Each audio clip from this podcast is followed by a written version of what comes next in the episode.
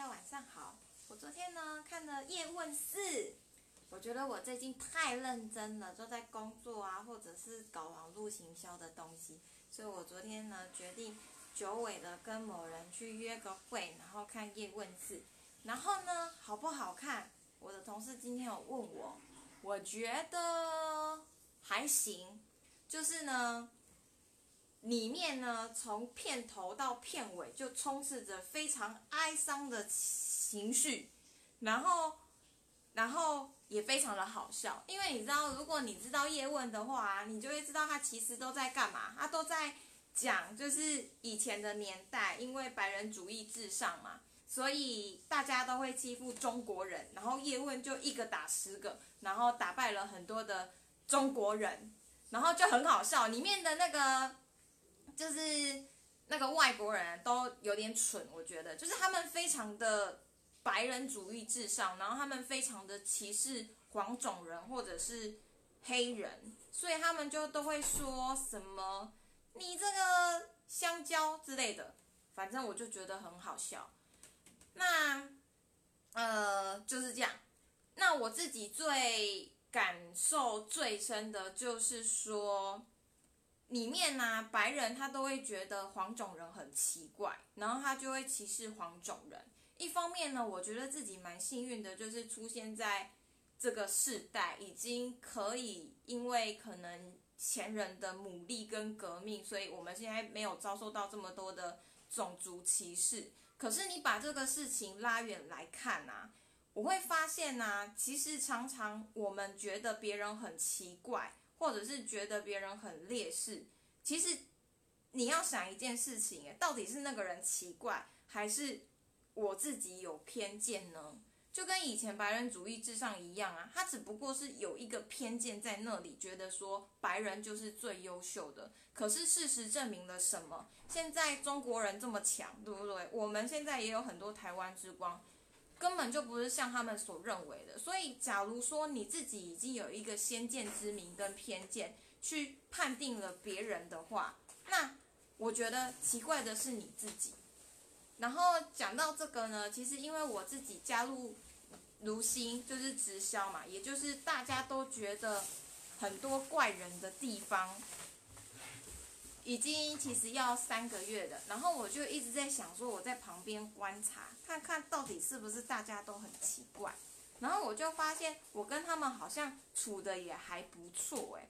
呃，一方面可能就是直销，它其实现在也有在改变它的体质了，所以现在其实有一群人，他们很努力的在做新直销革命，想要改变台湾对于直销不好的观念。因为在在韩国啊，其实，呃，像卢新公司，也就是直销，在韩国其实是大学毕业生前三名想要进的公司，所以我就觉得这种东西有时候是整体呃社会环境氛围吧。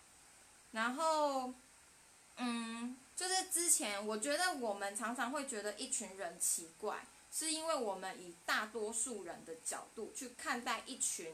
他们自己很有自己想法，可是他的想法跟你不同的人。然后我很喜欢之前啊，我看奇塔说他们在探讨就是有恐婚这件事情。然后后来就有一个教授，他就跳出来说：“你就是应该要结婚，等到你跟我一样成为这个年纪的时候，你就成为大多数人。大多数人就会觉得说你应该要结婚，恐婚就是你的不对。”后来那个教授啊，被马东给。训得非常乖，他马东他就说，你讲的或许是你的观念没有错，我们可以接受。可是我很不喜欢一个字眼叫做大多数人。你怎么去判定一个人？你例如说我好了，我说我觉得大多数人就是怎样怎样怎样想，你怎么去判断你自己就是大多数人？你凭什么？所以我就觉得还蛮好的，就是如果我们想要客观的看一件事情呢，我觉得我们先要就是去除掉偏见这件事。所以呢，我跟大家分享一下我所看见到的直销现在是什么状况。我觉得可能体系有差啦。那我自己是觉得，反正呢，他们就是一群很有自己的想法，然后很为了自己的目标而努力的人。然后如果呢，你觉得直销的人是很奇怪的人，可能我就是你认为很奇怪的人吧。就是像大家不知道有没有看到我的我刚刚做的那个直播，就是我在洗一个那个 Lumis 吧。不知道大家会觉得很有趣啊，还是很奇怪啊？其实如果是之前的我，我可能会觉得哦，为什么要做这种事情，好奇怪啊。可是呢，我跟你们分享一下为什么我会做这个，我单纯就是觉得很好玩。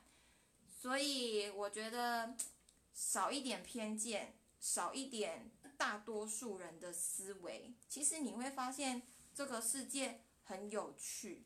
然后当怪人又怎样呢？你当怪人当得很开心。也娱乐了大家，然后不是也很好吗？所以呢，以上就是我对于叶问四的想法，是不是好像讲的有点远？好啦，随便啦，大家晚安。